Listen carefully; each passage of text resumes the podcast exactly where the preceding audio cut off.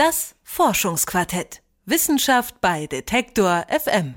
Heute Morgen so gegen 8.30 Uhr muss es gewesen sein, da stand ich in meiner Küche und es bebte plötzlich und das heftiger als sonst. Zur Erklärung, ich wohne an einer stark befahrenen Straße und da ist so eine kleine Erschütterung jetzt nicht unbedingt ungewöhnlich, aber mein Gefühl gab mir recht, denn zwischen Halle und Leipzig gab es ein ungewöhnlich starkes Beben, das stärkste in der Region Leipzig seit 100 Jahren. Und so ein Beben um Leipzig, das klingt erstmal ungewöhnlich. Über Ursachen und Auswirkungen spreche ich jetzt mit Dr. Ottmar Krenz vom Sächsischen Landesamt für Umwelt, Landwirtschaft und Geologie. Guten Tag, Herr Krenz. Guten Tag. Also ich habe heute Morgen echt gedacht, dass ein Schwertransporter von meinem Haus lang gefahren ist und bin jetzt wirklich sehr, sehr überrascht, dass es ein Erdbeben war. Bin ich denn zu Recht überrascht? Eigentlich nicht. Deutsch, in Deutschland treten immer wieder Erdbeben auf. Nur die Region um Leipzig ist äh, eigentlich nicht kein Zentrum äh, von Erdbeben. Was war denn jetzt die Ursache? Zur Ursache können wir nichts sagen, die ist nicht weiter bekannt. Wir wissen, dass es ein tektonisches Beben war, dass es in einer Tiefe von 20 bis äh, 23 Kilometer etwa aufgetreten ist. Woran das gelegen hat, können wir nicht sagen. Äh, möglicherweise sind es geringe Bewegungen an Störungen gewesen.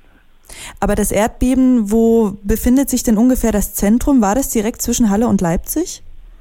Wir gehen davon aus. Wir haben äh, das Epizentrum, das heißt das Zentrum, äh, was man an der Oberfläche spürt, etwa im Bereich Golditz-Gröditz äh, lokalisiert. Gab es denn schon mal so vergleichbare Erdbeben in der Region, mit denen man jetzt vielleicht das Ganze vergleichen könnte?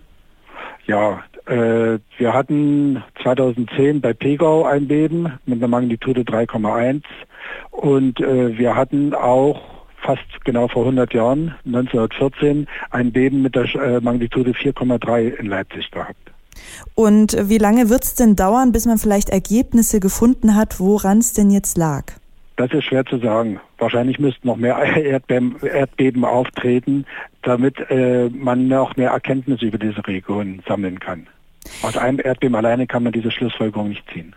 Das heißt, jetzt von einem einen Erdbeben können Sie höchstens ermitteln, wie schwer das war und dann ist gut? Wie stark es war, wo es gewesen ist und damit ist gut. Jetzt noch äh, die Frage, so gerade als vielleicht Hausbesitzer, sind denn irgendwo Schäden äußerlich erkennbar gewesen? Weil ich muss auch gestehen, ich fand es auch echt ein bisschen heftiger als sonst, wie gesagt, wenn so ein Schwertransporter vor meiner Haustür lang fährt. Gebäudeschäden sind eigentlich bei so einer Magnitude 3, 3,3, wie wir sie jetzt hatten, äh, nicht typisch. Treten eigentlich sehr selten auf. Auszuschließen ist es nicht, aber das muss dann jeweils geprüft werden. Und die wichtige Frage, man hört ja immer, wenn es irgendwo anders mal ein Erdbeben gab, kann man mit Nachbeben rechnen?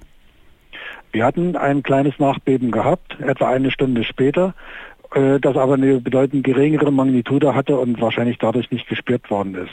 Aber wir gehen nicht davon aus, dass es ähnlich wie im Vogtland zu einem Erdbebenschwarm kommt. Also im Vogtland, das ist ja von hier aus gar nicht mal so weg. Ähm, da gibt's ja häufiger, wie Sie schon sagten, diese Schwarmbeben. Und vor 30 Jahren erreichten auch Ausläufer eines solchen Bebens Leipzig. Äh, wo sind denn da jetzt diese Unterschiede zwischen diesen Schwarmbeben und was wir heute erlebt haben? Äh, es gibt verschiedene Unterschiede. Das eine ist die Tiefe. Im Allgemeinen im Bereich von Leipzig, im Norden äh, dieser Zone, die wir da haben, äh, liegen die äh, Erdbeben äh, zwischen 12 und 20 Kilometer Tiefe. Im Vogtland ist die äh, Tiefe doch geringer, da liegen wir zwischen sechs und zehn Kilometer. Das ist der eine Unterschied. Und der andere ist eben das Schwarmbeben. Da treten sehr viele kleine Beben kurz hintereinander am gleichen Herd auf. Wir gehen davon aus, dass die Erdbeben im Vogtland durch Fluider oder Gase äh, angeregt werden. Im Norden ist das nicht der Fall. Okay, ich weiß, es ist jetzt wahrscheinlich schwer, das zu sagen, wenn man noch nicht so richtig die Ursache des Ganzen kennt, aber müssen wir jetzt vielleicht häufiger mit Beben rechnen? Nein, da sehen wir erstmal keinen Anlass. Äh, wir haben unsere Messmethodik verfeinert und dadurch werden mehr Erdbeben auch mit geringer Magnitude registriert. Aber dass es unbedingt mehr wird, das können wir nicht sagen zurzeit. Heute Morgen gegen halb neun gab es in Mitteldeutschland ein Erdbeben, das stärkste seit 100 Jahren.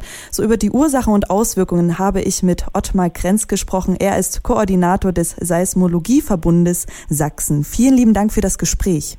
Gern geschehen. Danke. Das Forschungsquartett. Wissenschaft bei Detektor FM.